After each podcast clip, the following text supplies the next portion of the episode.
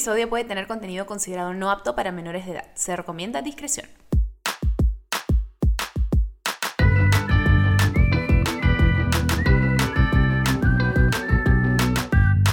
Bebé, escúchame, hello. ¿Cómo te va? Gusto en saludarte este día maravilloso del mes de marzo. Seguimos aquí conmemorando el mes de la mujer. Hoy día incluso es un día especial porque estamos grabando este episodio el día 8 de marzo, que es el Día Internacional de la Mujer. Eh, estoy muy emocionada por la invitada de hoy. Voy a mantener esta intro bien cortita porque tenemos un episodio bastante largo porque nos ha encantado conversar, hemos tenido tanto de que hablar y hay mucho todavía más por decir, pero bueno, teníamos que hacer el episodio con un tiempo, eh, pero le hemos sacado el jugo, bebés. Es un episodio súper, súper genial, muy emocionada de conversar con esta invitada sobre la fragilidad masculina, sobre el machismo interiorizado, sobre el mansplaining. No se imaginan todo lo que hemos tocado en este episodio, realmente me ha entusiasmado. Eh, es más, no voy a seguir hablando porque este es un súper episodio. Créanme, pónganse cómodos si están manejando, presten igual atención a la pista, obvio, pero si están en su casa o en algún lado, traigan su canchita, pónganse cómodos, pónganse su mantita, porque créanme que van a amar este episodio. Nuestra invitada de hoy es una feminista, madre, docente, publicista y actriz, y es creadora de contenido en Las Insolentes. Démosle la bienvenida a Carol Hernández.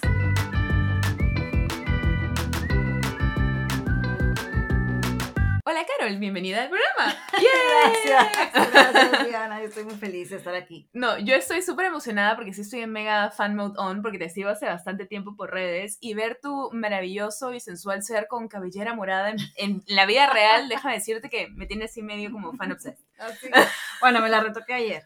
Oh, con razón Me encanta. ¿viste? Bueno, sabes que yo una época, bueno, una época, durante cuatro años tuve el pelo así como fucsia, medio intenso, entonces sé cómo es ponerte como el pelo de colores y siempre apenas se lo pones el color es como...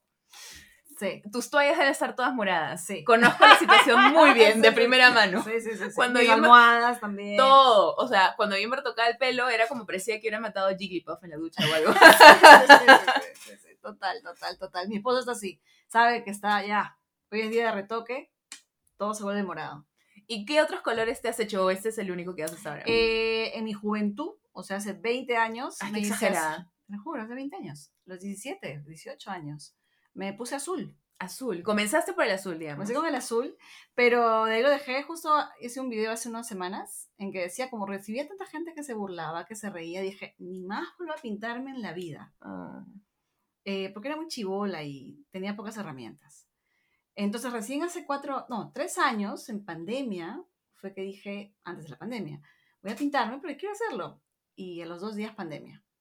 ¿No? Entonces tuve que retocarme en mi casa. Aprendí a retocarme por ahí, por fuerza, porque en mi cabeza estaba, voy a la peluquería o voy a decirle a alguien, pero nada. Tuve que activar mi sobrevivencia en cuanto al pelo. Dije, algo tengo que conservar. Fue como una especie de transformación simbólica.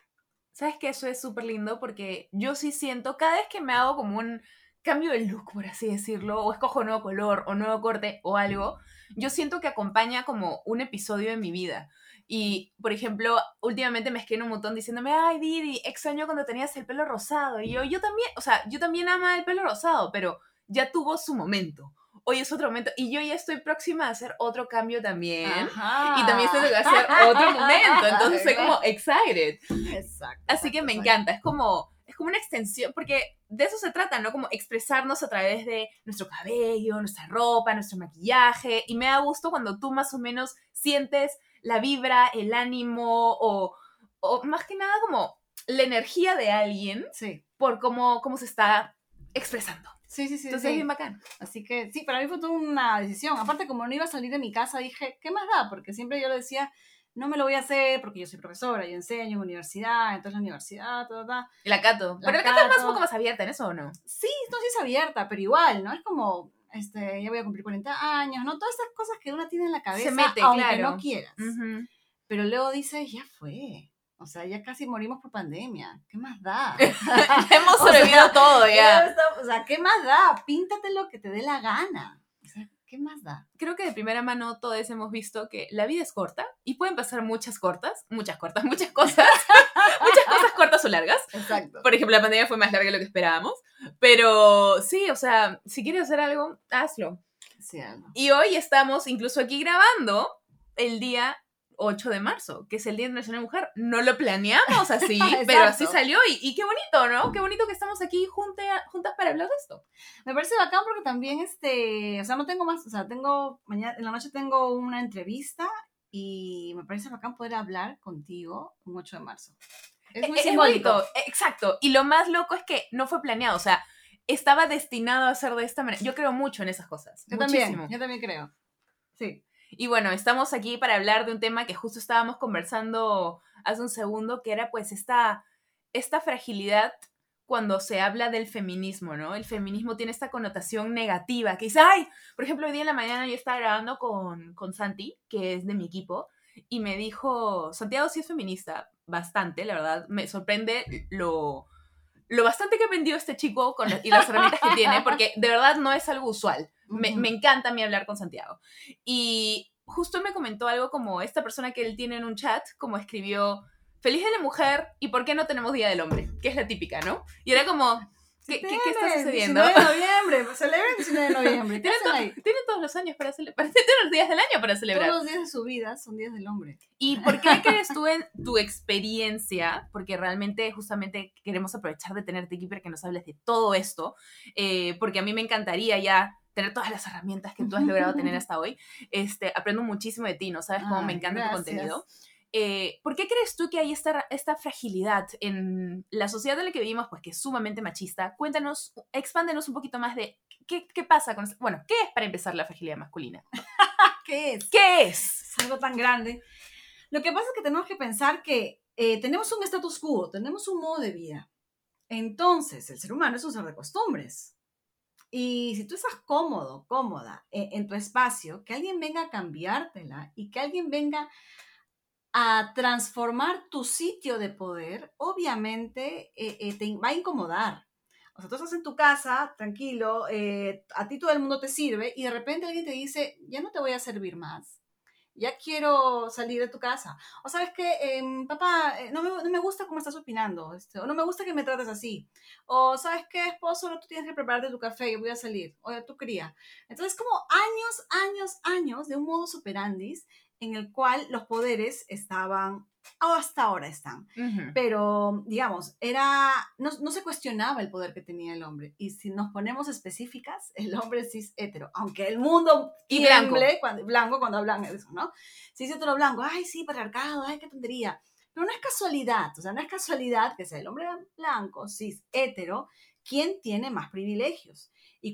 Nuevamente, palabra que asusta, privilegios. ¡Ah! ¿No? Aquí viene el efecto así del podcast. ¡Ah! Ah, a todo el mundo le encanta opinar de la privilegiada. ¿Y tú por qué crees que eres privilegiada? ¿Te crees lo máximo? Es como, es- estoy soy privilegiada si vengo de esto. El privilegio es... A ver, aprovechemos esta Eso. ocasión, por favor, paréntesis. cuéntanos. ¿Qué es el privilegio? Ventajas, ventajas con las cuales naces. Ventajas que tienes en el mundo frente a otra persona. Yo tengo privilegios frente a otras mujeres y hay hombres que tienen privilegios por encima de los míos. Eh, mi hija ha nacido con privilegios por encima de otras niñas. Ella no ha hecho absolutamente nada por la vida más que nacer y ya tiene privilegios, tiene ventajas. Tiene un recorrido que hemos hecho su papá y yo para abrirle puertas. Entonces, son ventajas. Si tú lo pones como ventajas, quizás te resuenan menos y te hace menos ruido. Pero, Carol, este, todo el mundo ha chambeado por esas ventajas. No, tus papás y tu, tu mamá chambeado para que ellos tengan lo que tengan. Tú has nacido de un hogar que ya ha avanzado un poco. Entonces, eso para mí son ventajas. Volviendo a la fragilidad, cuando te das cuenta y te dicen, oye, lo que tienes son ventajas y sería bueno que hagas algo con esas ventajas que tienes. Puedes tener una responsabilidad con otra persona. ¿Qué? ¿Con otra persona? Entonces es como que estamos en una época de sacudir los poderes. Y eso evidentemente va a incomodar un montón. Es como si cuando ahora se les dice al feminismo blanco, ¿no? Se le cuestiona. Oye, ¿sabes que existe el decolonial? ¿Sabes del afrofeminismo? ¿Sabes que hay otras opresiones? Y, y es como, no, ¿qué? No, el incomodar. Eh, Entonces, te da, da miedo. En el fondo es miedo. Y la forma como la gran mayoría de hombres son educados para manifestar sus emociones es la agresión. Un hombre que se emociona, un hombre que tiene miedo, un hombre que, que, que, que- que está ansioso, lo manifiesta con agresión. Porque esa es la emoción permitida en los hombres. Correcto, que es otro resultado de vivir en esta sociedad patriarcal. Exacto. a los hombres se les enseña que ser, la masculinidad tóxica es quién es el más fuerte. No puedes llorar. No puedes llorar. ¿Quién es el, que pelea más? ¿Quién es el que gana? ¿Quién es el más...? Sí, ¿quién ¿de quién es este territorio? Los hombres no lloran. Exacto. Porque si lloras eres débil. Dejas de ser este hombre fuerte y grande que te vende el patriarcado.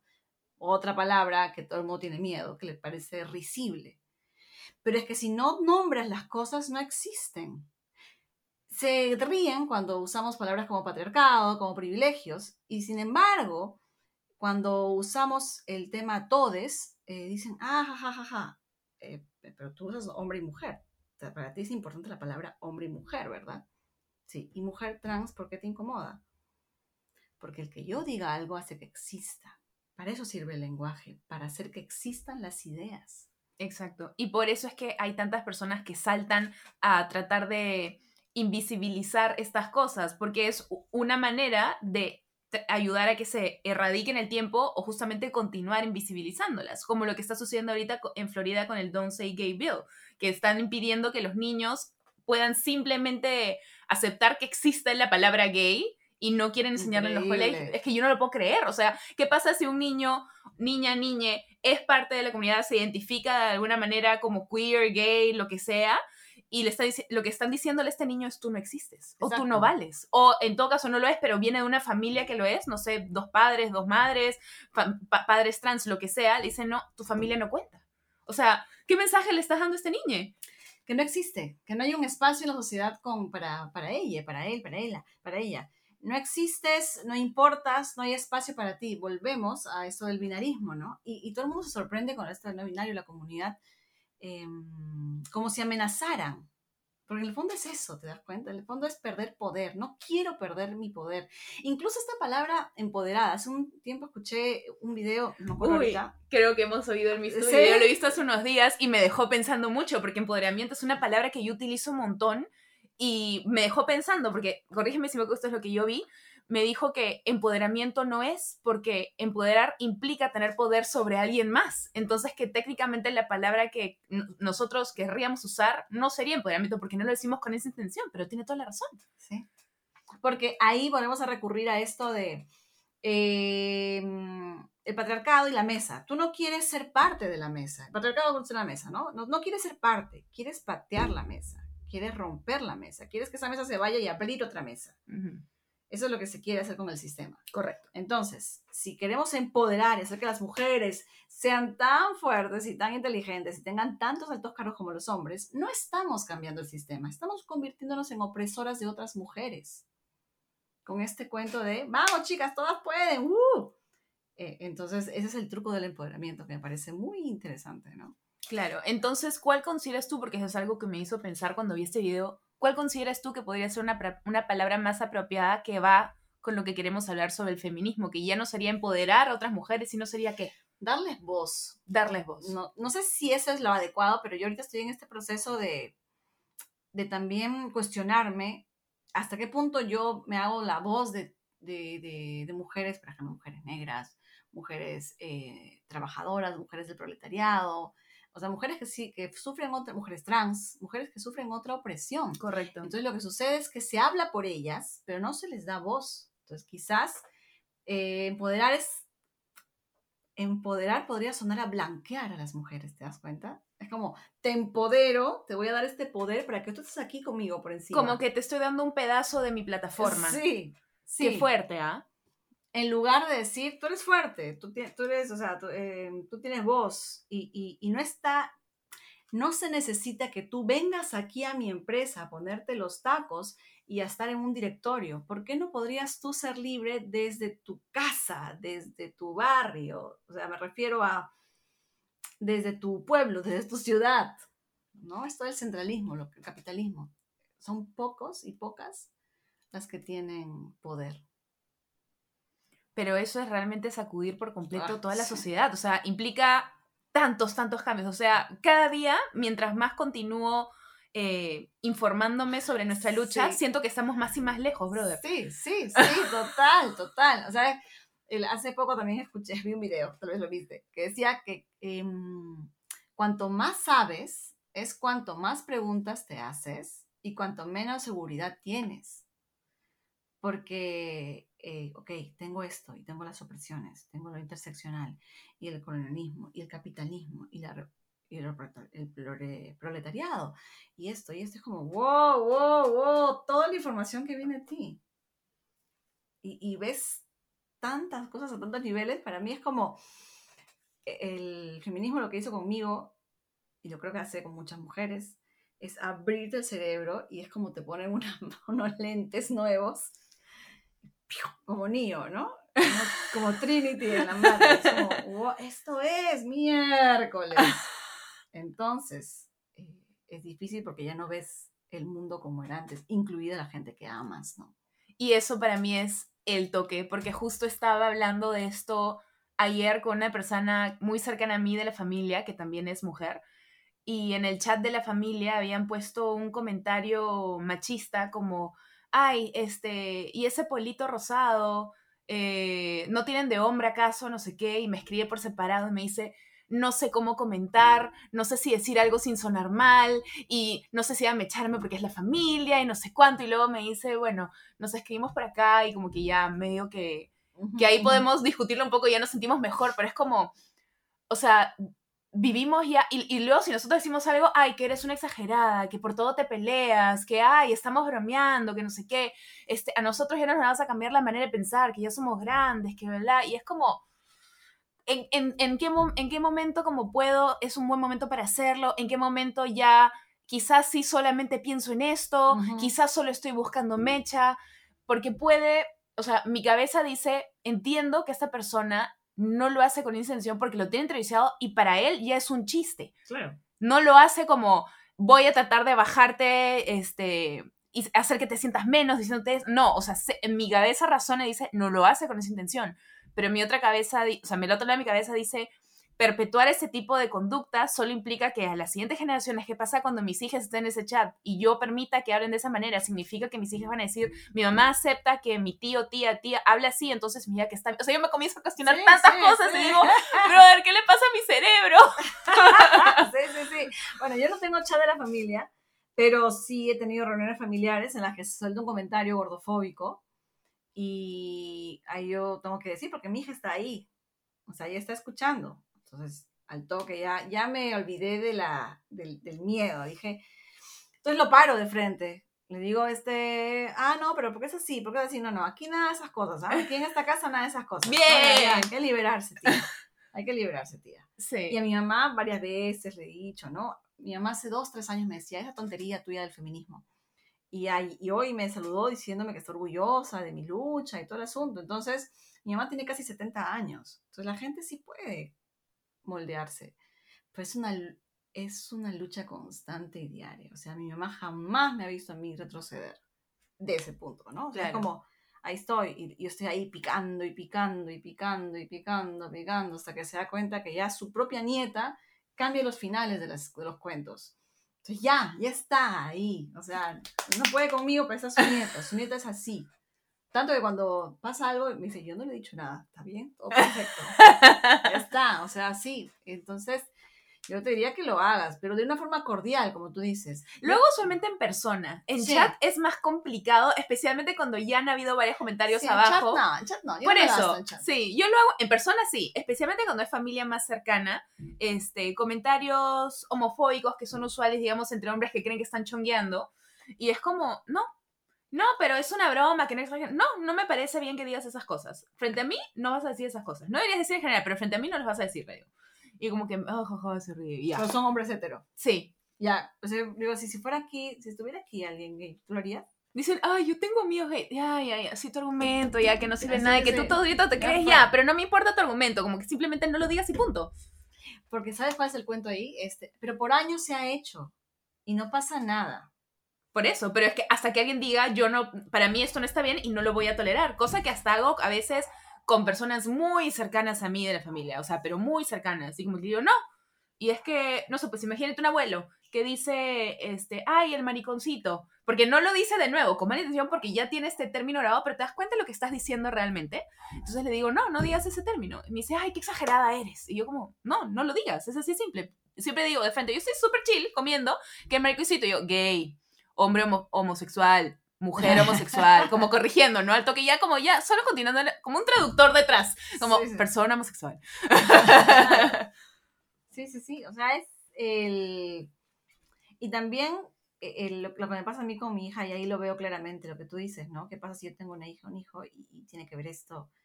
Es mostrarle diferentes realidades, diferentes mundos para que ella vea que el mundo no es solamente tal, el mundo no es solamente como ella es.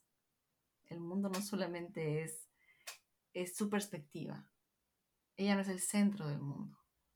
O sea, su forma de, ser. Y, también yo no asumir que mi hija es una mujer que va a casarse con un hombre va a tener, y me va a dar nietos, ¿no? Que es una de las formas de machismo más típicas que existen en esta sociedad. Es ver eso. Y, y, y, con la compañera con la que tengo las insolentes, ahí es como las dos maternamos, ella tiene un hijo. Eh, entonces es la lucha diaria, ¿no? El nido al que van a ir, o sea, es toda una lucha diaria tan fuerte, tan fuerte. Ay, todavía no tengo hijos y ya estoy estresadísima por ese tema. Estoy viendo como demasiados videos, este, TikTok, te juro que yo antes le tenía tanta tirria a TikTok. Cuando salió al comienzo de pandemia y solo veía gente blanca, flaquita, bailando y haciendo el bare minimum y teniendo 80 millones de vistas, decía, esta app no es para mí. Yo, uno, que soy bien descoordinada, y dos, que yo no voy a estar acá validando la existencia de estos seres que solo buscan shallowmente que los validen por un videíto mirando a la cámara. No, thank you.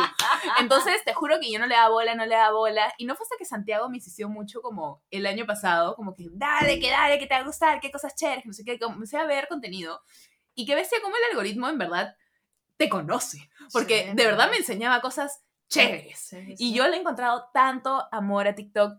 Siento que es una herramienta, de verdad, últimamente digo más, en lugar de leí esto, fue como, vi un video en TikTok, pero es que hay gente tan capa, bueno, incluyéndote a ti, que hace contenido tan, pero tan bueno. Lo que pasa es que a mí, yo también veo tu contenido, me encanta. Y de ahí, viendo los videos, a mí me llevan a leer. No sé si te pasa. Yo Correcto. digo, ¿y esto qué fue? Y, con, exacto. comienzo a investigar, investigar, investigar, investigar, investigar. Entonces, como, es, eh, eh, son medios, o sea, cuando alguien desprecia el contenido en TikTok, está despreciando un medio, porque las noticias y la televisión dejaron de ser medios hegemónicos hace tiempo, o sea, las masas siguen televisión, pero gran parte de la, de la población ve redes, especialmente TikTok. Yo no veo tele, ya yo me entero las noticias por internet y redes sociales. Twitter, o sea, estás a Twitter noticias, cada red tiene su función, ¿no? Entonces, Sí, yo tampoco tenía mucha, mucha fe a, este, a esta red. Me entré por un proyecto de la universidad, porque tenía que enseñarles a mis alumnos acerca de TikTok. dije, bueno, para enseñarles eso tengo que, aprender, de darle un poco de respeto, porque yo les decía, ellos investiguen, investiguen, entren a las redes, vamos. Pero ¿cómo voy a hacer? Porque yo soy publicista de profesión. ¿Cómo voy a invitarles a hacer algo que no hago yo? Me, y me quedé y están haciendo increíble en realidad. A mí, a mí me encanta ver a tantos creadores, a tantas personas que te enseñan de tantos temas y justamente lo que mencionaste, ¿no? Porque nosotros vivimos desde una posición de privilegio y aprender de otras cosas que nosotros no tenemos de primera mano, cómo haber vivido, ¿no? Temas de, como comentaste, neocolización, este, homofobia, eh, trans fobia, tantas y tantas cosas que, no podemos haber vivido de primera mano como mujeres cisgénero eh, blancas, eh, me parece una herramienta muy poderosa, es sumamente lindo y vamos a ir a una pequeña pausa porque me acabo de dar cuenta de cómo vamos charlando sin parar y un momento regresamos para seguir conversando.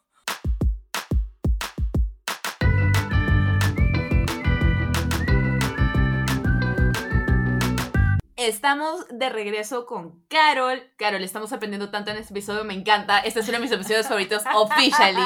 Otra palabra que me encanta y que una, mi esposo me ha preguntado bastante y muchas veces incluso yo ya no sé qué contestarle, dónde empieza, dónde termina.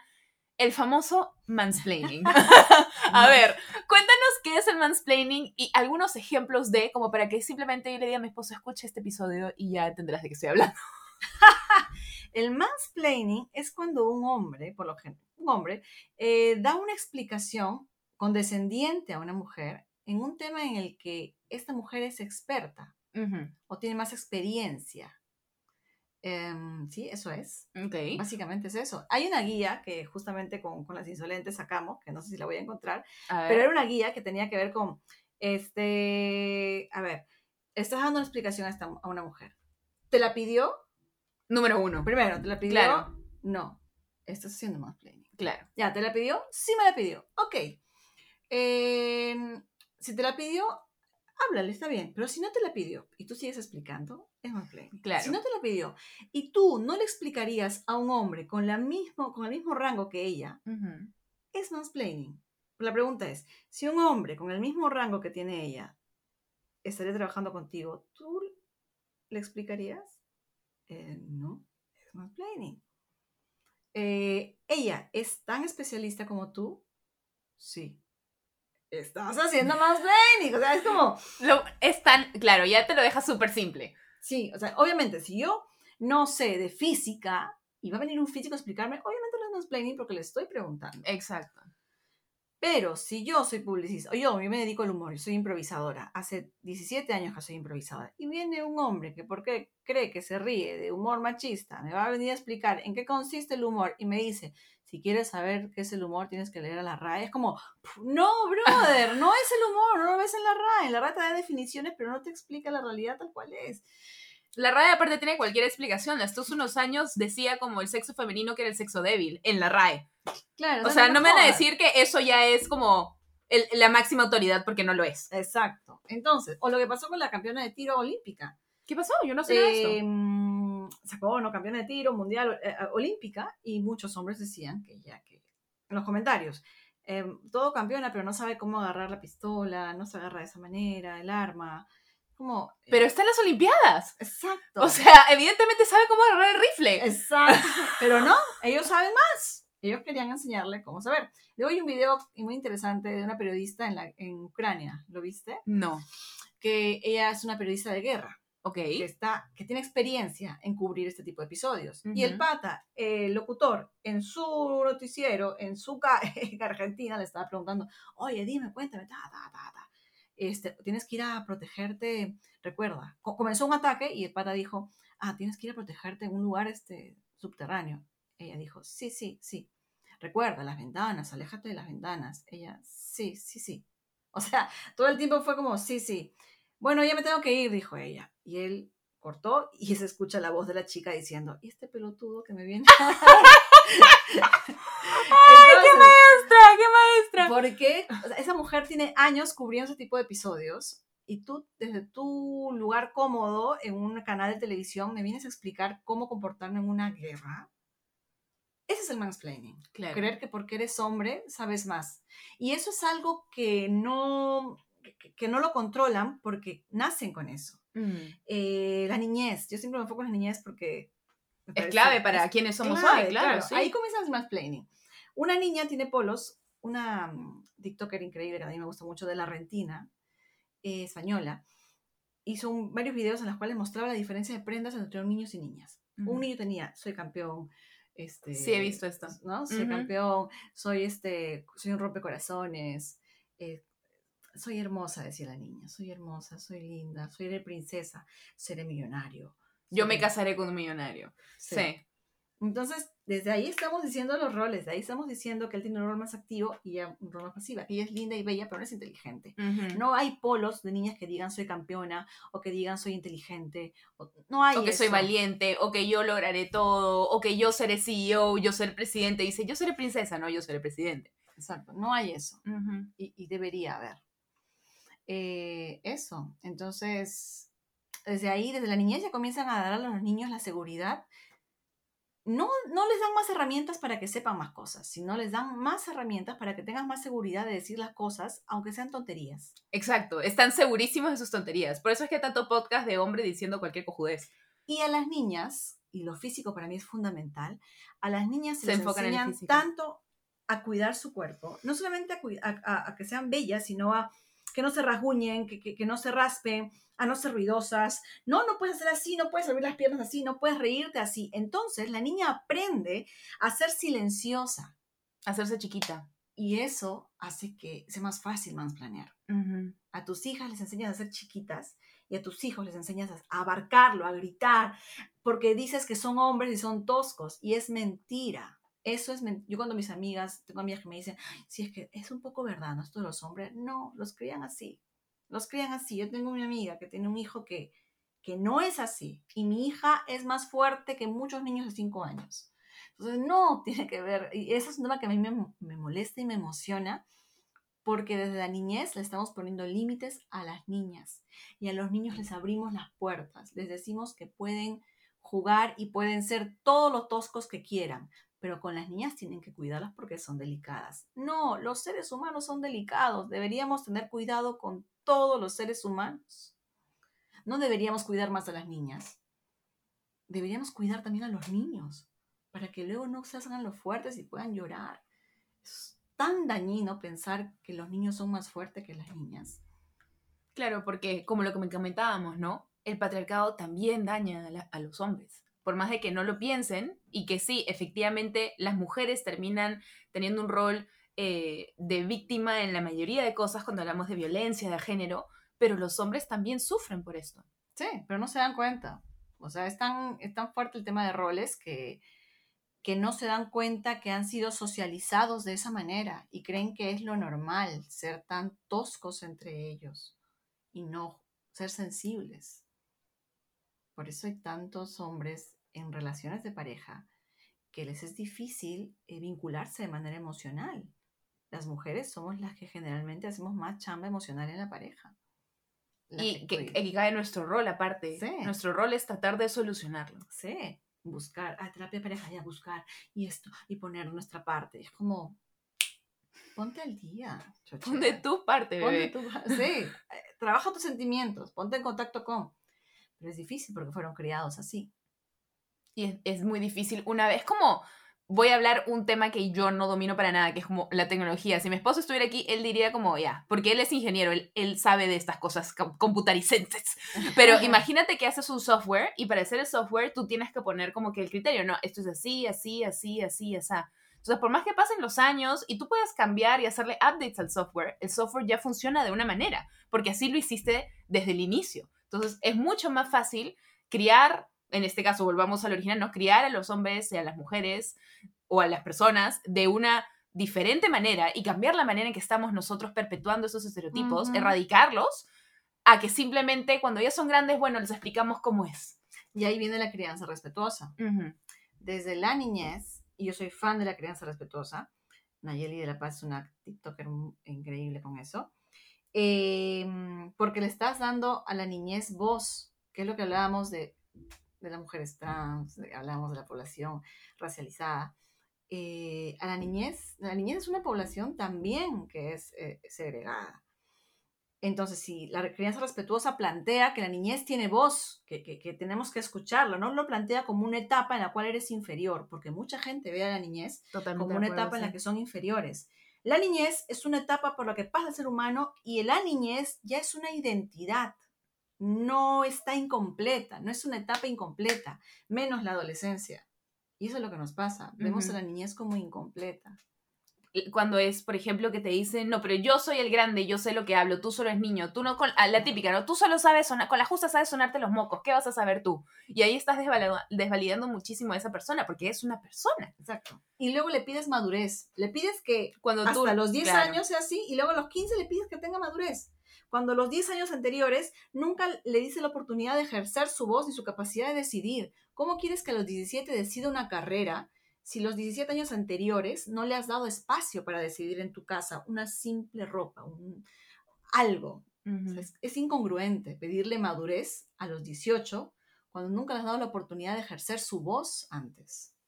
Entonces, para mí por eso la crianza respetuosa es tan revolucionaria, porque mm, mueve el, foco hacia la niñez, hacia la voz de la niñez. Claro. Y al, al, permitirlos escuchar, que hablen sus sentimientos, yo también sigo un par de creadores, este, no sabía que se llamaba en español, no lo había visto en español, yo, yo lo sigo como Gentle Parenting, y me, me pareció realmente hermoso como ver a la persona, como tener la paciencia que a veces quizás no sentías que tenían contigo, ¿no? Que, ah, si vas a llorar, no, anda a tu cuarto a llorar, ¿no? Pero es como, estás llorando, ya, cuéntame, ¿qué es lo que quieres? ¿Cómo, o sea, porque es muy proactivo y le das las herramientas también a esta pequeña persona a decir, ok, cuando estoy abrumado por mis emociones, tengo que respirar y enfocarme en no qué pasó que me hizo llorar, sino encontrar una solución. Entonces, realmente lo que es esto es darle las herramientas para que pueda tener esa madurez que más adelante tú le estás pidiendo. Exacto. No es como porque tú dices gentle parenting o, este, ¿cómo dices? Crianza Crianza respetuosa y la gente dice, ay, le- este, no eres un buen padre, no le pones límites, no estás yendo con el ejemplo, este niño va a hacer lo que quiera, te va a pasear. Y realmente no es así para nada. No, pues. No, no, no, no. Eh, eh, es. Lo que pasa es que es un reto. Volvemos a la pregunta inicial. Es remover por completo el- todo lo que te han enseñado. O sea, si tú. Eso es muy loco, pero muy lógico, pero muy loco. Si a ti nota que nunca te han tratado con respeto en la niñez y de, ni- de niña tú nunca experimentaste esto de eh, está bien llorar, en- es imposible que tú lo digas, a no ser que pases por un proceso de construcción fuerte y consciente. Pero si no, es como, em, ¿por qué yo a mi hijo le tengo que soportar sus rabietas si mi papá me echaba agua fría? Bueno, porque no está bien que te eches agua fría, pero yo estoy bien. No estás bien porque no ves cómo está el mundo.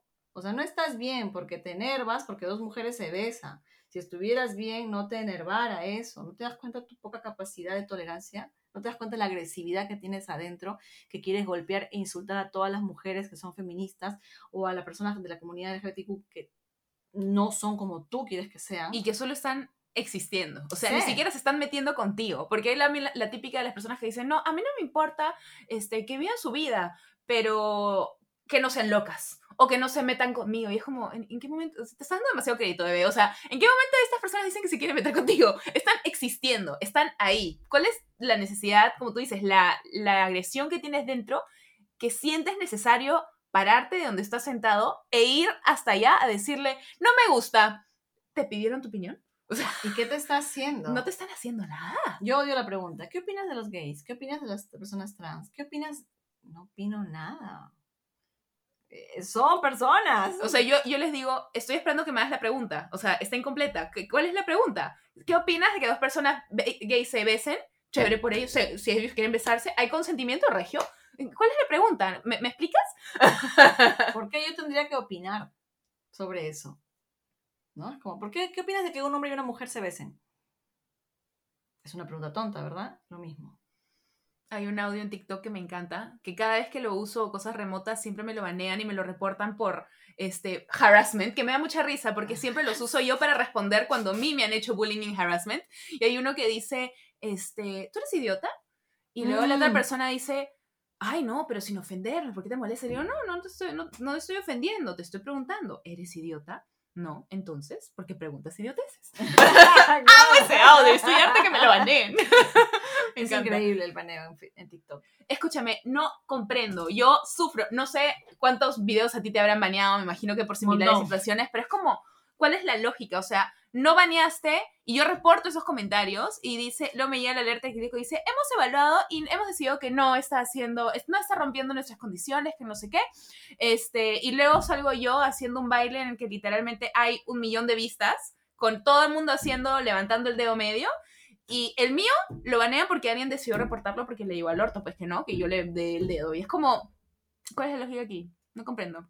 De nuevo, sí. vamos al tema de simplemente por existir. Yo estoy subiendo muchos de mis videos, ni siquiera hablo del tema de la gordofobia, ni siquiera lo menciono, simplemente puedo estar yo bailando o diciendo cualquier otra cosa, hasta un chiste, y nunca falta la persona por ahí diciendo, pues no, como te baja de peso, fomentas la obesidad, que eres una gorda, que lo que sea.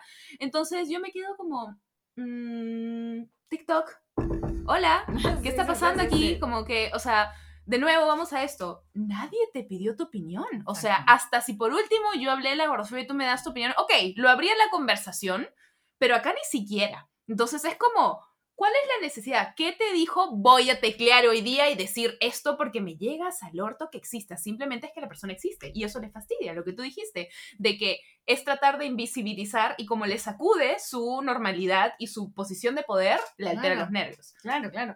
Y lo peor es que eh, es, es muy curioso el funcionamiento de estas personas, porque mm, y es- se necesita mucho control mental eh, para poder, porque yo imagino que esto le pasa a creadores adolescentes, debe ser fuerte. A, mí a, los, a mí, si me escribían las cosas que me escriben ahora a los 15 años, me hubieran hecho basura. Claro, a mí también. El problema es como que ya, yo sé de dónde viene. Pero es como que tienen esta necesidad de decir lo que piensan. A mí me ponen un montón, ándate a la cocina, ándate a la cocina, ándate a la cocina. Sí, he visto que responden muchos de esos. Y este, ponen, este, últimamente me están poniendo abuela, abuela. Y es como, y es una cosa que ayer pensé. Pero no entiendo qué, qué ¿por qué decir abuela, es un insulto. Claro. Es otra población, la vejez. Entonces, solamente existe la adultez. La niñez ah, es, como, y como invalidándote de nuevo porque ya eres una persona entre comillas de la tercera edad. Sí. Como que por eso ya no importa tu opinión. Es que me pidieron así, ah, pero cállate abuela. Es como raro. Yo le pregunto, y a las personas que me dicen eso, yo digo, por, por, qué me dices eso? Entonces hay una lógica extraña y hay una lógica del bullying, ¿no? E, es el bullying, pero es el bullying cobarde. Ni siquiera bullying cobarde, porque todo el bullying es cobarde. Pero yo me pongo a pensar, en el mundo real, si estas personas estuvieran frente a mí. No te dirían eso. ¿Me dirían eso? No. Yo sí les diría lo que les dije. Exacto. Esa pero es la diferencia. Claro. Hoy, hoy, estoy, hoy, por ejemplo, dije, voy a grabar este video. La diferencia entre ustedes y yo es que todo lo que estoy diciendo ahorita por video, yo sí se los diría frente a frente. Pero estas cosas que ustedes están diciendo, no me lo dirían frente a frente. Eh, y esa es la lógica de los haters esta lógica cobarde, esta lógica... De albergarse en el anonimato de redes sociales, porque no tienen que enfrentar las consecuencias de lo que dicen. Exacto, no hay consecuencias, son impunes. Como yo me expongo, porque me expongo, eh, no queda impune porque me, queda, me, dejo en, me, me dejan en ridículo. ¿no? Hay un muro ahí lleno de insultos, porque esa es la lógica del buller, del agresor, dejar huella de, de sus golpes dejar cicatrices. Mira, nunca le había puesto de esa manera. Nunca lo había visto de esa manera. Mm. Eso me ha dejado bastante que pensar con mis próximos comentarios. Vamos a ir a una pequeña pausa y regresamos justamente para, para, hablar un poquito más de cómo es este movimiento en redes, porque como tú misma dices, es diferente cuando estás hablando en persona a cuando te expones haciendo contenido de esto en redes. Ahorita regresamos. Vale.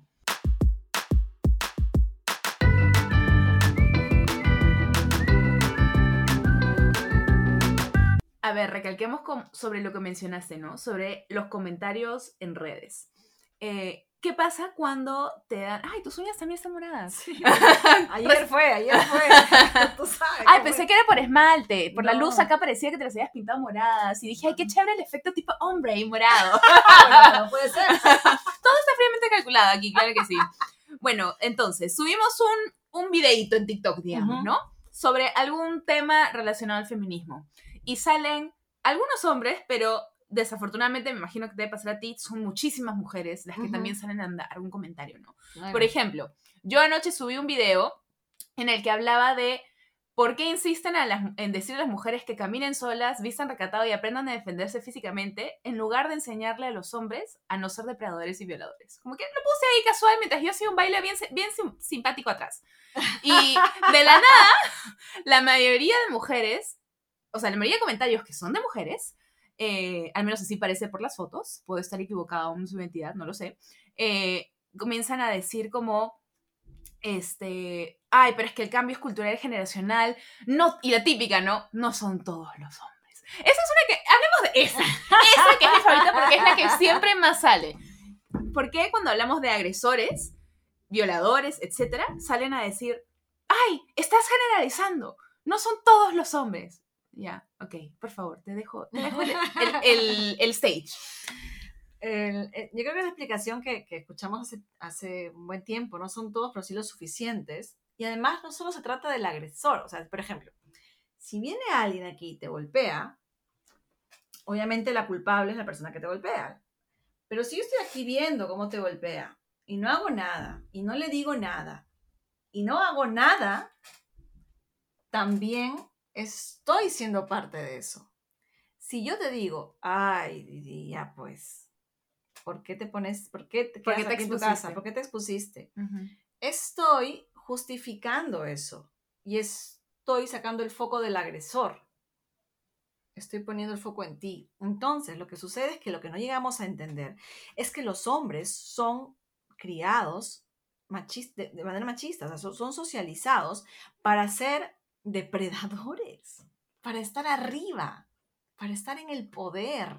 Para ser los leones. Exacto. Y nosotros somos los antílopes. O sea, me vas a decir, sí, me vas a decir que, que ahorita los hombres en los colegios No sé cómo están ahorita en los colegios, pero en la gran mayoría de escuelas estoy segura, porque así fue en la mía, que era que se reunían para hablar de, nuestros cuerpos, de las chicas, y, hablar sobre eso y ponerlo, y, quien más chapa, quien más besos tenía era más hombre, si habías tenido sexo eras más hombre, hablabas de las mamás de tus amigos, eh, les querías ver debajo de las faldas a tus compañeras, o sea, hay todo, o, o, eras más valiente de cuántas mujeres has tocado hoy. En las fiestas a las que yo iba a mis 15 años, era normal que se usaba la expresión te metieran mano.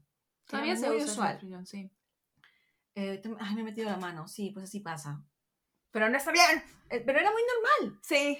Y los chicos era, ok, ok, ¿qué vamos a hacer? Aquí le metemos mano, aquí le metemos mano. Era muy normal.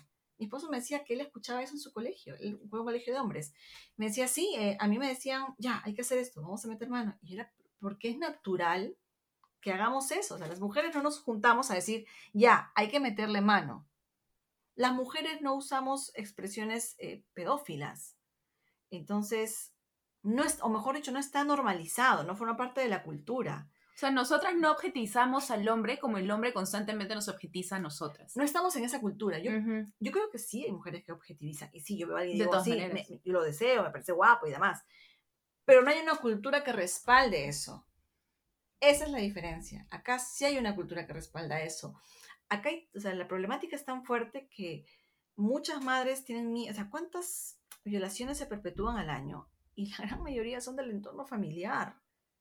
O sea, tenemos hombres, tenemos padres de familia que ven a sus hijas como objetos de deseo. Y no sucede lo mismo al revés. Podrá haber uno o dos casos, el caso Lucio, que toda Argentina comenzó a usarlo como caballito de Troya, pero no es lo mismo, no están socializados de la misma manera. Entonces, si tú dices no todos los hombres o yo no hago eso, no lo haces, pero formas parte de esta cultura. ¿Por qué? Porque tú tampoco haces nada para detenerlo. Tú no cuestionas a tu amigo.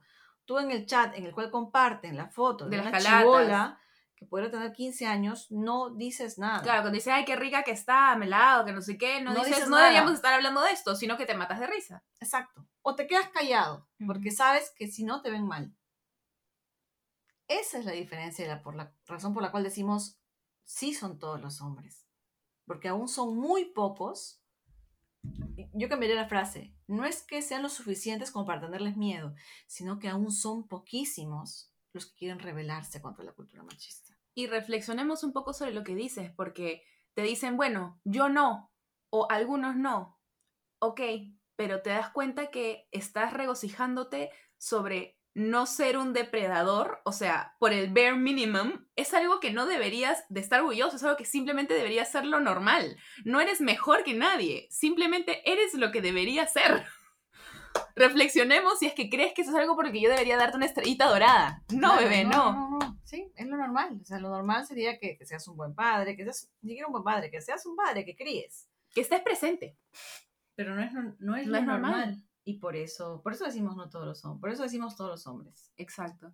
Yo hace unos meses vi un video de alguien que me parece que lo puso, y fue súper cortito, pero me pareció brillante, y de ahí he visto unas variaciones con otros diferentes ejemplos. Por ejemplo, estás en una fiesta y, bueno, te invitaron a una fiesta y hay una mesa que tiene cinco tortas y te dicen, una de las tortas tiene veneno, las demás no. No te dicen cuál es. ¿Tú qué haces? ¿Vas a comer unas tortas? No, te vas a alejar de esas tortas. No que ahora otros me ponían ejemplos de estás en un cuarto lleno de serpientes. Una es venenosa, todas las demás no. ¿Qué vas a hacer? ¿Vas a subir a todas las serpientes? No sabes cuál es la que te va a hacer daño o no. Y así pasa con las mujeres en el mundo real. Por más de que alguien venga y diga y te dé un cumplido en acoso, el acoso callejero, acoso sexual, en su mente es un cumplido. En mi cabeza es, este es un potencial agresor que está dando su primer paso. Ay, pero qué exagerada, que solo te está dando cumplido. Pero es que las estadísticas no ayudan a tu favor en esto, hacen que yo tenga miedo, porque las estadísticas demuestran que tú me vas a agredir, que tú me vas a violar, que tú me vas a matar.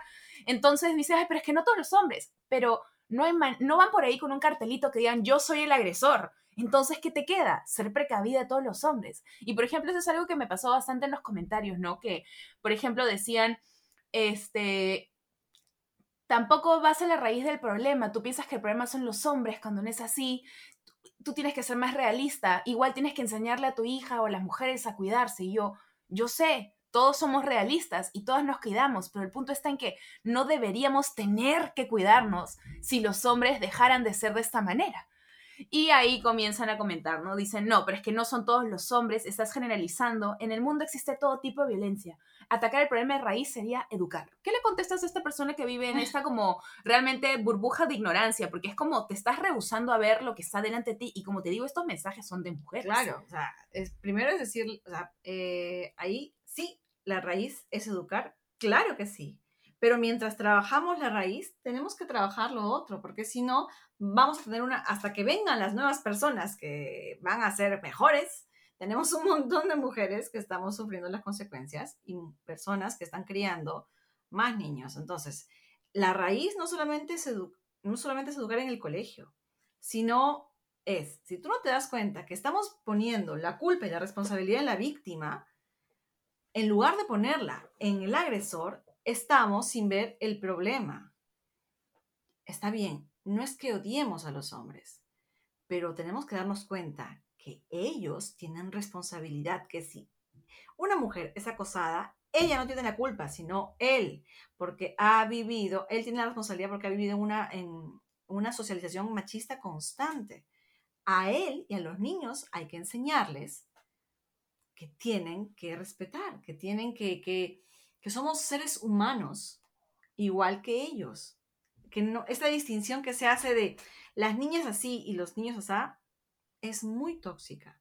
Yo veo en el colegio de mi hija, la mayoría de niñas va con falda. Y la mayoría de niñas va con falda y, y a esas niñas que van con falda no les permiten treparse. Entonces ahí estás viendo el... ¿Por qué? Porque se les ve el calzón. Claro. Ya, ahí vamos dos cosas. Primero, si tú no quieres que se le vea el calzón y sabes que tu hija se va a trepar, tienes que ponerle pantalón, Y si no quiere, bueno, un short, va. Pero también hay otra cosa, ¿por qué no quieres que se le vea el calzón? ¿Qué va a pasar ahí? ¿Qué crees que está pasando? ¿Qué crees que está pasando? ¿Me estás diciendo que el calzón es una invitación a algo? Exacto, de una niña de 5 años. Y es porque tu cabeza ya sabe que ahí pueden ir la cabeza de otras personas. Entonces tú te estás negando a ver cuál es el problema. Exacto le das a tu hija la responsabilidad. Deja de hacer eso. ¿Por qué te abres así? No. No te levantes la falda. Desde bebitas, ¿sabes? Cuando se levanta la lesión. No te levantes la falda. Las niñitas no se levantan la falda. ¿Cuál es el problema? Levántate la falda. Si tú estás en un espacio familiar, en un espacio de amigos, en el que te da miedo que tu hija esté, el problema no es tu hija. El problema son tus amigos. Correcto. Porque, o estas mamás que dicen, eh, muchas mamás, muchas personas que dicen, sí, no, porque yo no jamás dejo a mi hija con ningún familiar, ni siquiera con su papá su madre. Qué pena vivir con tanto miedo. Entonces, mm, te das cuenta que no, ves el, problema. Claro. Y, y, no estoy diciendo que el problema sean las mujeres que piensan así. El problema es que vivimos en una cultura en la cual da miedo, da terror, incluso dejar a una niña con su propio padre. Y que aceptamos que esa es la situación. O sea, en lugar de analizar por qué tenemos miedo y buscar un ambiente donde no nos sintamos agredidas o no tengamos miedo de que algo pueda pasar, donde vamos a estar a salvo, digamos, porque, por ejemplo, no todas las mujeres se tienen, o sea, se sienten así y no tienen por qué sentirse así. Yo me siento a salvo con mi marido. Yo no odio a todos los hombres, si no, no estaría casada. Partiendo de ahí, ¿no? O sea, yo no odio a muchos hombres que están en mi vida, sean familia o no. Tú eliges a las personas con las que tú, bueno, algunas familias desafortunadamente no puedes elegirlos y hay efectivamente, como hemos dicho, muchísimas personas que desafortunadamente sí depredan dentro de la misma familia. Gracias al cielo no es mi situación, porque soy una situación privilegiada. Pero esto ocurre. Entonces, de esas situaciones, ten la fuerza de poder salir. Y cuando tienes la posibilidad de elegir a las personas que te rodean, no, no elijas a estas personas cerca. Porque efectivamente tú puedes, al fin y al cabo, sé que cae mucho peso en esta responsabilidad, hay muchos factores, ¿no? Asumir simplemente que es tan fácil irte, hay muchas cosas que se involucran, pero al fin y al cabo el poder de decisión sí lo tienes tú. El, yo creo que el poder de decisión también es un privilegio. Yo creo que... De todas maneras que hay mujeres que no pueden decidir. Es, es, tan extraño. Es, ¿Sí o no? comienzas a ver todos los pensamientos que se mezclan en tu cabeza. Sí, porque son mujeres, o sea, ya, puede ser que tú y yo nos hayamos, no, no, digo completamente liberado porque aún conviven en nosotros pensamientos machistas, de hecho. Totalmente, me salen a veces y luego digo, oh, ¿de dónde vino eso? Pero igual nos hemos como que un poco liberado, pero hay mujeres que no, porque no han tenido el espacio, porque se les ha dicho toda la vida que no pueden, que son mulas, que, que, que, que son Que dependen de un hombre. Que no son fuertes, que son inútiles. Esas mujeres han escuchado eso de su padre y se han casado con un hombre que piensa exactamente lo mismo y que les dice eso todos los días. Eh, esas mujeres, ¿cómo van a aprender a tener fuerza para irse? Sí, por sus hijos. Bueno, hay mujeres que lo logran, hay mujeres que no. si, hay una mujer que toda la vida ha recibido agresión, ¿cómo ella va a ser capaz de dar amor? ¿Cómo le vamos a exigir que dé amor? Eh, entonces es muy compleja la situación. Eh, hay mucha gente que dice, sí, pero si eres mujer, tienes que decidir sacar adelante a tus hijos, porque si no, no te mereces ser llamada mamá. Ay, como si en nuestro país sería, sería una decisión poder ser mamá. No lo es. Entonces, eh, no lo es. intervienen muchos factores y la gente cree que es o así o asá. No. Yo antes pensaba que una mujer que era agredida, que era golpeada, abusada por su marido, era una mujer débil que no tenía la capacidad de mm. decidir. Y, y, decía, no, estas no son mujeres de verdad. Pero la realidad es que no puedes restringir eh, a las mujeres que son débiles, son las que son golpeadas. Ellas son víctimas. Deberíamos juzgar a los hombres que golpean no a las mujeres que son golpeadas. Como los titulares que salen en el periódico, en lugar de, de que salga este hombre golpeó a, esta mujer, no sé cuánto, o eh, hombre fue, violó a tal, no sé qué, no sé cuánto, sale mujer fue agredida vistiendo vestido rojo. es como, ¿qué? ¿What? ¿Qué? O sea, ¡ah! son las narrativas, los medios están eh, invadidos con eso y no nos damos cuenta que las historias, que las historias, la publicidad, las películas están inundadas de esa narrativa y son las que replicamos en casa, son las que enseñamos a nuestras hijas e hijos. Les enseñamos a nuestras hijas a cuidarse, pero no les enseñamos a nuestros hijos de consentimiento. Les enseñamos a nuestras hijas que deben ser vírgenes, pero no les enseñamos a nuestros hijos a que deben respetar la decisión de su novia o de su amiga que no te deben nada por simplemente haberte invitado a salir a comer. O, por ejemplo, este, lo que mencionabas del colegio, ¿no? Me acuerdo, hace poco vi un meme que me pareció buenazo y lo compartí en Instagram, que lo subió una amiga, que era de las horas eh, que el colegio se pasó midiendo mi falda, 1952, no sé cuánto, eh, las horas que me enseñó, que me dio educación sexual. O sea, es como, veamos cuál es la raíz efectivamente del problema, veamos de dónde proviene y vayamos a ello en lugar de seguir enfocando que la problemática viene de la víctima, en este caso, ¿no? Sí. O sea, ¿para qué, qué importa el largo de mi falda? Igual no debes mirar si eres un maestro, si eres mi compañero. Claro, la típica que dicen, o, todos estos como dress codes que tienen en Estados Unidos en el colegio, porque acá en Latinoamérica la mayoría de colegios, hasta los colegios nacionales, todos tienen uniforme, en su gran mayoría, ¿no? Entonces vamos a colegios que no tienen uniforme y tienen todos estos dress codes para las mujeres, no pueden usar polos de tiritas, que se le ve el hombro, este, no, pero es que distraes a los chicos. ¿En mi hombro? O sea, ellos tienen hombros. O vamos a los nipples. Este, en Instagram, que las mujeres no pueden mostrar los nipples y te los banean, pero el hombre sí. Son exactamente el mismo. la diferencia yace en que las tetas, eh, las, los pechos de las mujeres son sexualizados. las tetillas no. Sí, entonces, pero son iguales. O sea, y eso pasa desde la niñez. Em, a, la niña se le pone aretes para que no parezca hombre. A, la niña se le pone lazos en la cabeza para que se vea más linda. Se le viste de rosado. Porque a la niña se le tiene que ver linda. Eh, es necesario que se le vea linda, porque si no es linda, no es mujer, no es niña. Si una mujer no es linda, no, si, no, si una mujer no entra en los estándares hegemónicos de belleza, no puede gustarme. No es una mujer que guste. Entonces no sirve o santa o puta. O eres una buena mujer o eres una mujer deseable dentro de los estándares. Y desde niñas nos obligan, nos hacen ser así, nos hacen vernos bonitas. Mi mamá me insiste, ay, tu hija peínala, y mamá, que sea como quiere, la, la, está. Em, entonces, como, sí, tiene que ser linda. Si no es linda, si no es hermosa, no sirve.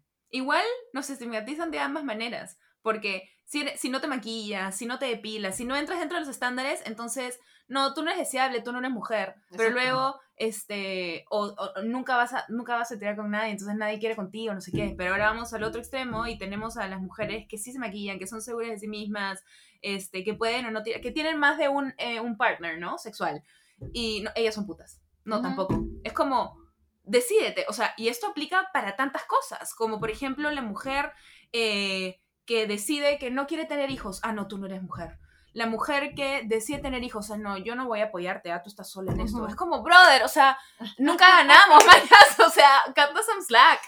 Es el, el, este de Madonna Power Complex, ¿no? Em, o, o, o, te deseo, o eres la madre de mis hijos. Y tampoco te veo como... Pero no puede ser ambas. O sea, no, una mujer deseable no puede ser la madre de mis hijos. Y la madre de mis hijos no es sexy.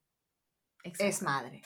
Es Virgen María, ¿no? Esta cuestión del catolicismo y la religión. Como las mujeres que son madres y están en redes y se visten de la manera en que les da la gana y no encajan dentro de los estándares de como un hombre piensa que se viste, no sé, como una mujer en los 50, no tengo idea cuál será su, su, idea.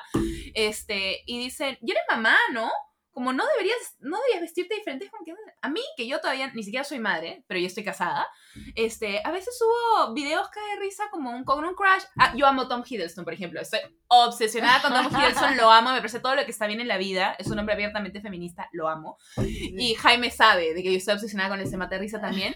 Y siempre que subo estos videos con Tom Hiddleston, oye, pero tú no estás casada, ¿y qué va a pensar tu esposo? ¿Y qué dice tu esposo sobre esto? La cara de Jaime cuando ve este video, y es como y así, ¿qué chucha te pasa? ¿Qué, importa lo que le piensa a Jaime? A mí tampoco me importa lo que a Jaime. Jaime se mata de risa. ¿A ti qué te afecta? O sea, porque esté casada, no le pertenezco a este hombre y no dejo de tener ojos y no dejo de apreciar también la belleza, la sensualidad de otros hombres. O sea, probablemente no me voy a meter con él. Aunque bueno, Jaime ya me dijo que si lo conozco y, y Tom me dice que sí, me va a dar la bendición porque sabe que es una oportunidad una sola en la vida. Pero, pero honestamente, si así, si no fuera a esta persona, ¿qué, qué coño le importa? Es que una mujer eh, em, existe en función de un hombre que, la, que la respalde, ¿no? O sea, desde, mm, a mí también me preguntan mucho por mi esposo, que si él me deja hacer mis TikToks, que si ya le preparé la comida. ¡Ah! Entonces es como muy, o, o, que mi papá me abandonó y por eso soy feminista. Entonces hay una obsesión porque un hombre valide tu opinión o que un hombre ha tenido un rol en tu vida de alguna manera para que tú pienses de esta manera. Sí, totalmente. Es un hombre importante. Entonces, si un hombre está y si le faltas el respeto a ese hombre, perdón, si un hombre está, no te puede faltar el respeto. Es como cuando caminas en la calle y te lanzan, te, te acosan. Si estás con un pata, no te va a pasar eso. Es muy poco probable que te pase eso porque tienes que respetar al pata. Como hace poco, bueno, no sé hace cuánto fue, ya perdí la noción del tiempo, pero cuando Pedro Suárez Vértiz creo que dio un comunicado de que le gustaba esta chica de farándula, no recuerdo su nombre en este momento, pero que dijo a esta chica, no sé, pongámosle Daisy, ¿ya? hay un peluche de Daisy por acá. Yo amo Disney, lo saben todos. Este, Daisy, y dijo, ah, pero ya me enteré que está casada con este otro pata, entonces, bueno, ya no, ya no puedo decir que me parece bonita. ¿Qué? Eh, repite, no entiendo la lógica en esta, en esta. Yo soy mega fan de la música de Pedro, pero cuando dijo esto me quedé pensando y es como, qué pena que así sea la, la manera en que piensa la mayoría de personas. O sea, una mujer no valida su existencia o ya vale más o menos porque tiene un hombre al lado. Así es. Pero desafortunadamente así es como piensan. Y nosotras, dentro de nuestro propio machismo interiorizado o por protegernos y por un tema de supervivencia, nosotros también pensamos en la noche, si voy a ir a algún lado, ay, que mi amigo me acompañe caminando hasta el carro. Sí. Porque Sí, Porque es real. Porque es real. O sea, de todos esos comentarios que me veis, ser realista. Soy realista, soy consciente, pero ¿por qué tenemos que hacer estas cosas? O sea, ¿por, porque esto pasa. Yo soy muy consciente de que si voy a la calle, cuando vaya a hablar con mi hija, no puede, tiene que ponerse un short, porque sé que muchos hombres que pueden verla como objeto de deseo pese a sus cuatro años. Soy tan consciente que tengo que irme en un taxi, tengo que avisar a mi esposo que estoy en camino. Soy muy consciente de que mi hija va a tener que lidiar con estándares de belleza que le va a imponer la sociedad, que va a sufrir mucho y que quizás tengo que cuidarla más. Estoy consciente que el hecho de ser feminista y ser TikToker va a hacer que me quede, que llegue hate y algún día le va a llegar a ella. Soy muy consciente y es muy triste darse cuenta del nivel de conciencia que tengo que llegar para eso. Y los mismos hombres son conscientes, porque muchos te dicen, ay, yo no quiero tener niñas de hijas, porque yo sé cómo piensan los hombres. Pero o sea, luego ellos mismos dicen, no todos los hombres. Exacto. ¿En qué momento? Es uno o el otro. Exacto. ¿En qué momento? Ya, tú tienes miedo de tener una hija, por los hombres. Pero entonces no son iguales todos. No entiendo. Ay, ay, ay. Podríamos seguir hablando de esto durante horas. Vamos a ir a una pequeña pausa y ya regresamos.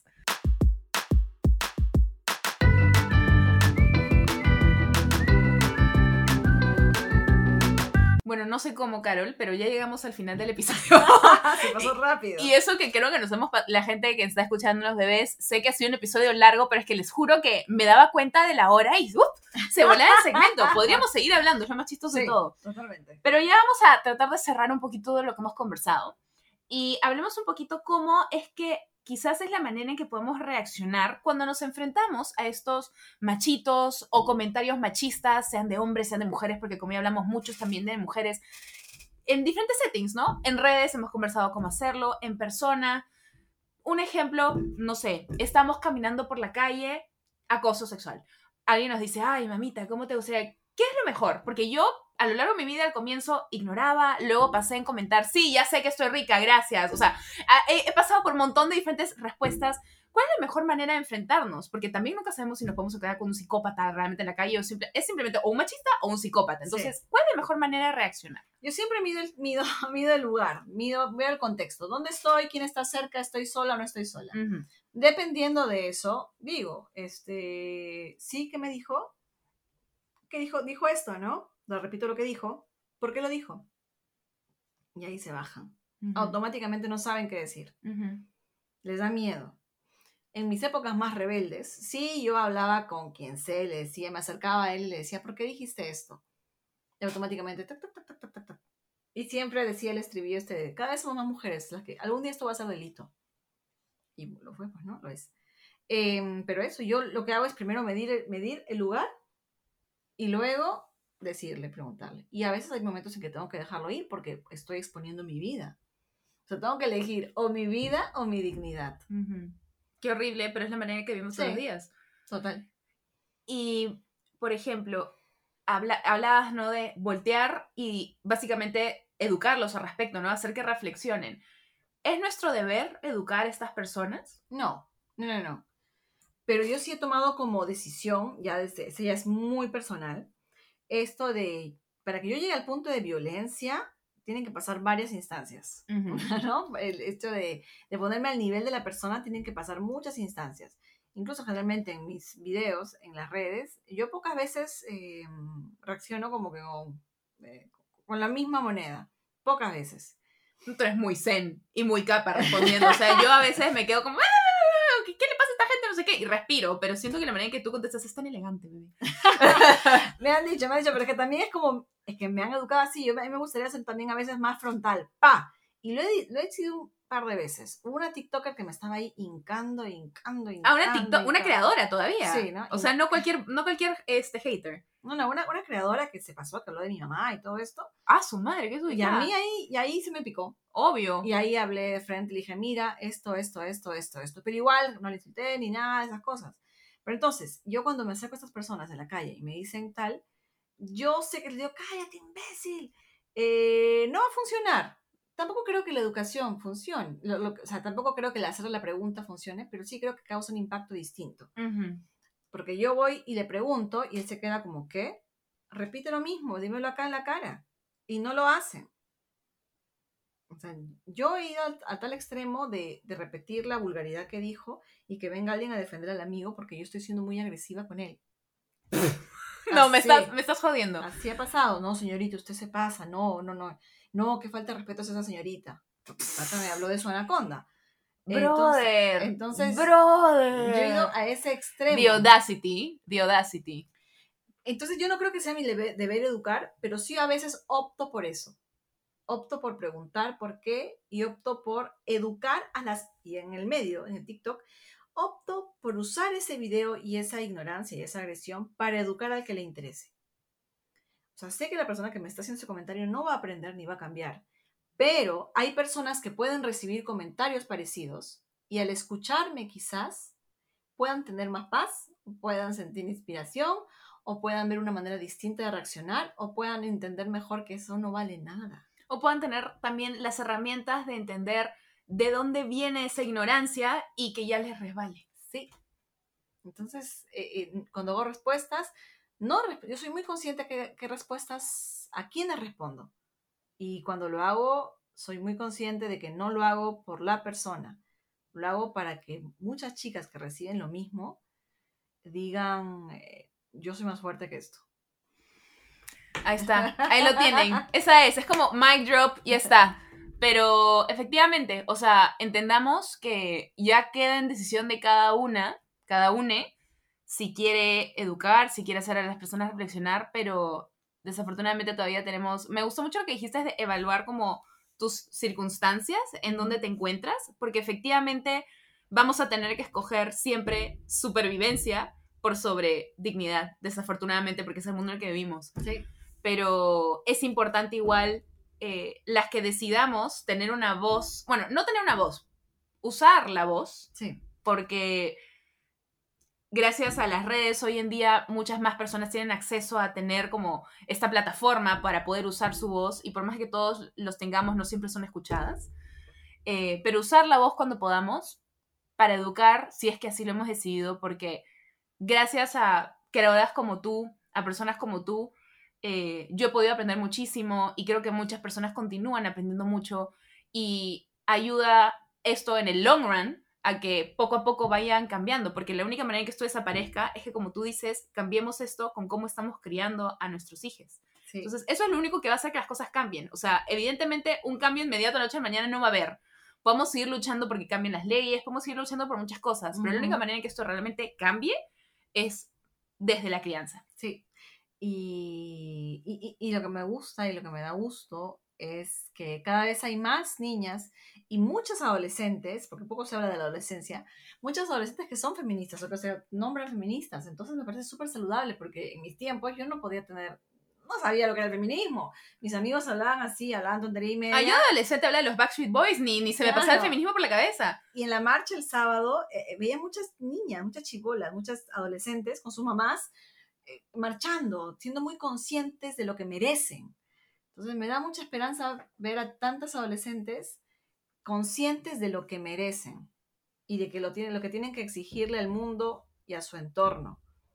Eso me parece saludable, porque eso hace, y por eso siento miedo, por eso hay tanto también chivolo queriendo ser validado por su manada. Exacto. Y por eso de que dicen, ay, ahora se ofenden por todo, yo tengo que cuidar qué digo. Si Sí, tienes pues. que cuidar qué dices, es porque lo que decías no estaba bien. O sea, ¿qué cosas estás diciendo que ahora tengas que cuidar? Sí, totalmente.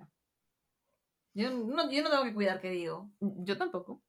porque, o sea, si lo digo y la cago, porque de hecho la voy a cagar, eh, voy a escuchar y voy a aprender. Voy a crecer de eso, claro. Que justo conversábamos, ¿no? Cuando en diferentes... Porque nosotros no, no sabemos todo, estamos constantemente aprendiendo. Y de nuestra posición, probablemente siempre va a haber alguien más que esté en una posición menos privilegiada y que tenga que conllevar otro tipo de batallas. Y nosotros es nuestro, eso sí creo que es nuestro deber, es escuchar, es aprender, es abrir nuestra mente, es informarnos, cosa que debemos continuar haciendo cada día. Exacto. Porque por más idealista que suene, eh, yo de verdad creo que kindness, en general, la bondad, eh, la mente abierta, el tratar a las personas como queremos ser tratados, es la única manera en que este mundo va a lograr a, a tener algo de paz. Sí, soy realista, sé que hay personas malas, sé que hay maldad, sé que busca de poder, de ambición, dinero, pero por más iluso que suene, yo sí creo que con pequeños actos de bondad y aunque sea tratando de nosotros llevar esas decisiones de manera consciente en nuestras vidas, sí podemos hacer un cambio. Sí, sí. Es muy naif y también pienso así. Es muy naif, Es muy pero, naif. pero siento que sí es una diferencia. Pero sí, claro que sí. Y, y eso es lo que se busca. Por eso es que, por eso es que hablamos de la generación de cristal. Porque son más las personas que ahora quieren ser tratadas de igual manera. Ya no solamente eres tú el privilegiado, hombre blanco, cis hetero, sino también es más personas dicen, oye, eh, ya quiero que la pelota esté en mi cancha. Mucho tiempo estuve viéndote jugar, ahora quiero jugar yo. Y también. estuvo bueno ya. Ya estuvo bueno. Ahí está, pues. Y ya lo escucharon. En fin, bebés. Carol, nuevamente, gracias por habernos acompañado hoy día. Sé que siempre digo esto en mis episodios, pero de verdad podría quedarme conversando horas más contigo, horas. Estoy demasiado afanada. Te agradezco mil por nuestro tiempo hoy día y qué lindo haber convertido esta conversación contigo un 8 de marzo. Qué especial. Me parece súper hermoso y quiero ahorita más bien darte el espacio para que puedas comentarle a más personas que nos están escuchando sobre todo el contenido que haces, proyectos, etcétera, porque la gente lo tiene que oír, tiene que seguirte, por favor, hazme caso, sigan a Carol, síganla. Bueno, estoy en TikTok y en Instagram, en TikTok y en ambos como Impro Testimonial. En TikTok hago más contenido feminista, maternidad feminista. Y en Instagram también hago contenido feminista, pero lo mezclo con mi rol de improvisadora y actriz y docente. Así que en Instagram van a ir más por ese rol. Pero hay feminismo en todos lados. Exacto, me encanta. Impro testimonial. Ya saben, igual tienen escrito en la descripción del episodio, que ha sido video, de la descripción del episodio, eh, el Instagram y el TikTok de Carol para que vayan a buscarlo. Muy capa ella y su socia con la que hacen el contenido. Este, aprovecho también de hacerles acordar que pueden seguirnos a nosotros por Instagram en Bembe Escúchame Podcast. Siempre estamos subiendo diferente contenido por ahí, hablando de posibles nuevos episodios, posibles nuevos invitados que ustedes también quieran que invitemos. Siempre estamos escuchando lo que nos dicen, así que vayan por ahí, coméntenos, sean parte de esta hermosa comunidad y por ahí seguiremos conversando. Creo que por hoy ya esto, este episodio ha llegado a su fin. Donde sea que estén, les deseo un maravilloso, bello día eh, gran semana, gran mes, gran año, todo. Y pues continuamos en esta lucha, continuamos en esta lucha eh, por la equidad. Bravo. Bravo, bravo a todos. Muchos besos. Adiós. Adiós.